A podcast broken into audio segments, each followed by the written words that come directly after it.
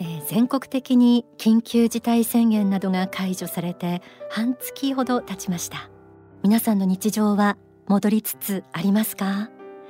そう楽観視もできないという気持ちでしょうか？コロナ禍で生活様式がいろいろ変わりましたよね。おうち時間も増えてスマホやテレビを見る時間が増えたという人も多いでしょう。手を伸ばしてスマホを触れば指一本で情報を獲得できてしまいます。気づけばいつの間にか何時間もスマホを握っていたなんてこともあるでしょう。そうしているうちに情報の洪水に溺れ心が雑然としたまま疲弊してしまうなんてこともあるんじゃないでしょうか。番組でも繰り返しお伝えしていますが私たち人間の本質は何かというと心です。その心を枯れさせずに満たすためのものとして例えば芸術もありますしまた祈りについてお届けしたこともありますよね。心を霊天上界つまり神様や天使の世界と交流させて本来の自分のあるべき方向へ向かって歩むことができるようにするためにも静寂の中での祈りは霊的にとても大切な時間です。瞑想もこれに似ていますよね。雑多な情報で心がすさんでしまうなんてことのないように今日はこの季節にもぴったりな心を調和させ波長を整えるある方法をお届けします。それは読書です。もちろん単なる読書ではありません。霊的に見て皆さんの心や五性を育む読書。実は読書瞑想という言葉があります。書籍瞑想の極意からご紹介しましょう。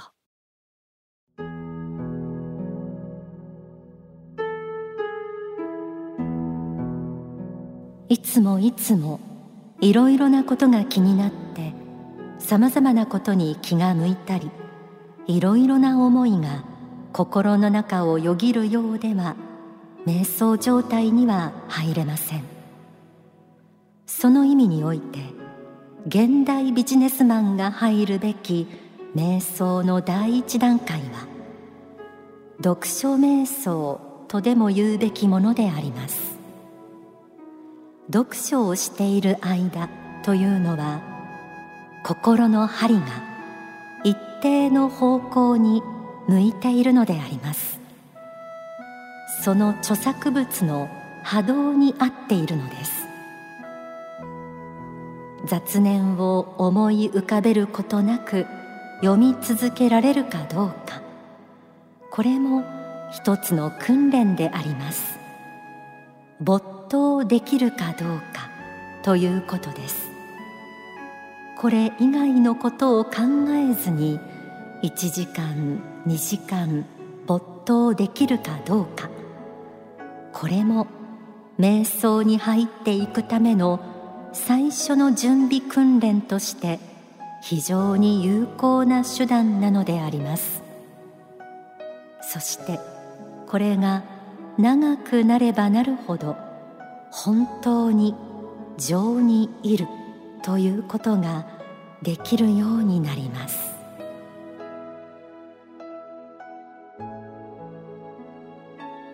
読書瞑想。読書によって雑念を抑え心の針を一定の方向に向かせる。もちろん瞑想状態に入るための書籍として精神性の高い心の針が天上界につながるような領書がふさわしいでしょう。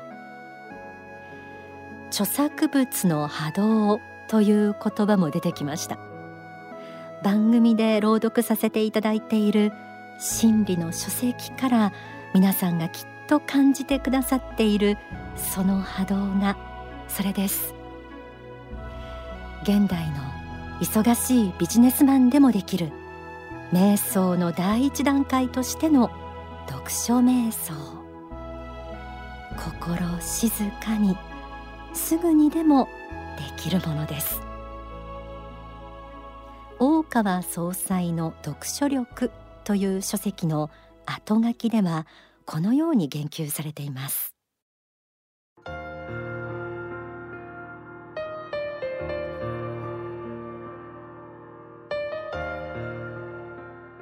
宗教の世界にも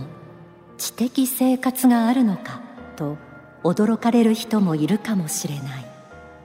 しかし孤独の中で考えつつ読書することも現代の座禅と言えるかもしれない。現代の宗教家は本の密林の中を少量しつつ施策を練るのである。そして規律のある勉強と仕事の毎日の中にコンスタントに天からの啓示を受けるのである。邪悪なるものから身を守りつつも瞑想的生活をすることは現代の都会でも可能なのである。そこから正論と行動が生まれてくる。読書は現代の座禅。意外とうなずける人多いんじゃないでしょうか。外の世界と切り離して本の世界にのめり込む。たとえ満員電車の中で本を読んでいてもいつの間にか雑音が消えていることってありませんか？座禅のように心を集中させ考えを深める。その中で何か悟りのようなものが垣間見えるかもしれません。ではここで大川隆法総裁の説法をお聞きください。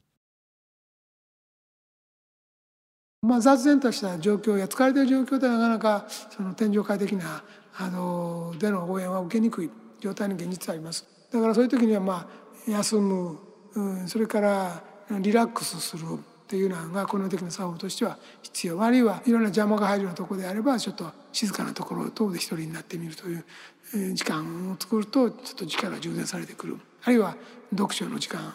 いい本なんかを読んでちょっと頭の波動を整えるそれとですね一般の方にはそのインスピレーションが天上界のものかどうかわからないとはまあ思うんですけども一定の経験するところも実力があって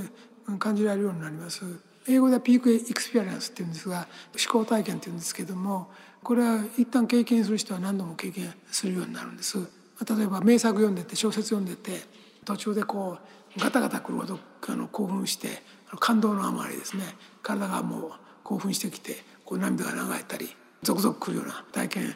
するようなこともあるだろうと思うんですね。そういうのもあればあの散歩なんかしていて、えー、梅の花とか桜の花とかこういうのを見ながらこの世ならざる桃源郷にいるような気分をこう一瞬味わうようなこともあるし夕日を眺めながらそういう気分を味わうこともあると思うんですし海を眺めながらそういう気分を味わうこともあると思うんですがこの世離れしたなんていうか恍惚感といいますかねそういうものを経験することはあると思うんです。これは禅の悟りなんかにかなり近いものなんですが、まあ、大きな意味での見性、悟りを開いたとは言えないんだけどもあの小さなものではあるけれども小さなこの至高体験というか peak experience っていうのはあるんですよ。こういうのを繰り返し何度か経験したことがある人は幸福感度が高くなるんですね幸福能力が高くなってあの人生に幸福感を感じるようになるささやかなことにも幸福感を感じるようになることがあるんです。一定のの小幸福感を経験することができるようになると何度も何度もそれを経験するようになります。でそれがある程度あの実力としてついてくるとある時に何らかのきっかけで大きなあの大甲骨感っていう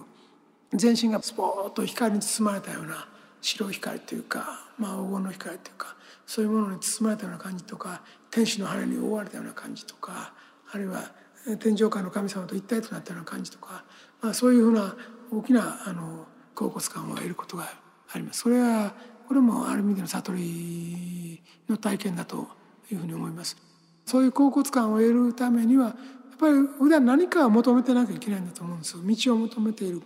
あるいは仕事で何かを達成したいと思って一生懸命努力しているそういう過程の中にやっぱりそういう偶然的に発生してくるものだと、まあ、思うんですね。だからインスピレーションが天上界のものかそうでないものかはそういう能力者から見ればすぐ分かりますけれどもそういう能力がないものにとってはそうした今言ったあの感謝の心や幸福感が突き上げてくるような感じですねそういうものが来るものを天上界に通じてる感じの、まあ、もんだというふうに見ていいんじゃないかなというふうに思います。お聞きいただいた説法は2017年5月に説かれた法は緊張に打ち勝つ仕事術の質疑応答の一部です。全編聞きたい方はお近くの幸福の科学までお問い合わせください。なお2020年4月号のザ・リバティにも掲載されています。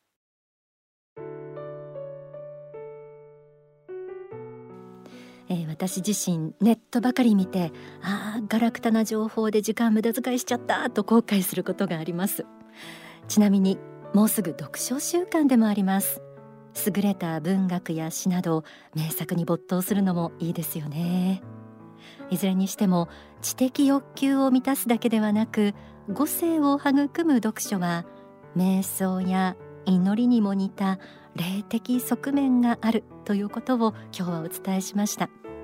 なお大川総裁は常々読書について言及されています。最近の法話では例えば沈黙の声を聞く。自分を鍛える道などの法話があります。幸福の科学で学んでいる方はみんな本当によく本を読まれます。いい作品を教えてもらうことが多いです。スタッフの間でもあの本がいいよとかこの本おすすめなど本当に話がつきませんでした。今も続いています。えバックで聞こえているこの曲は作詞作曲大川隆法総裁歌は松田若菜さんで本を読もうよでした。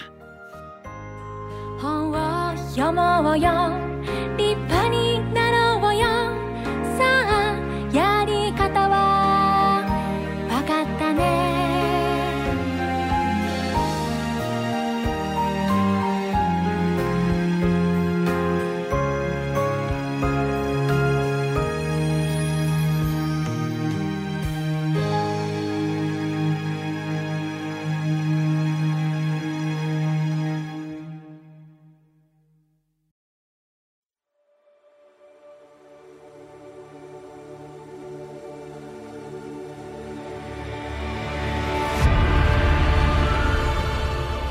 皆さんはもう映画宇宙の方エローヒム編はご覧になりましたでしょうか、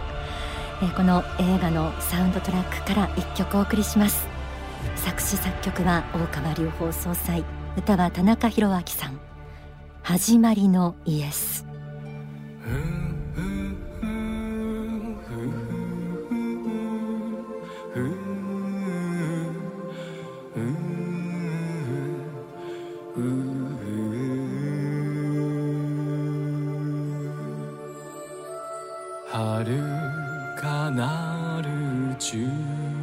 ら私がこの星に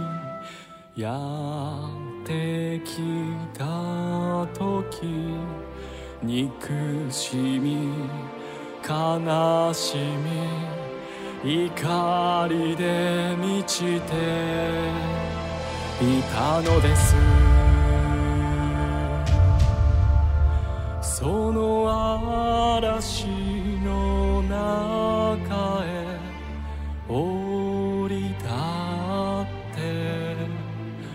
人々苦しみの首輝から解放しようと戦ったのだ。それがイエス。始まりのイエス。始まり。の時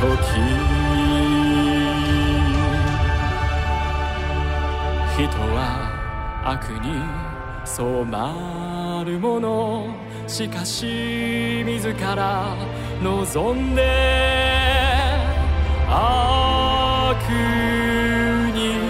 染まったわけじゃない。各人が自分の力を伸ばし自己実現で偉大になろうと努力したけど自分の喜びが他の人の苦しみや悲しみになったことが数多かった。だから私が癒しを与えに来た。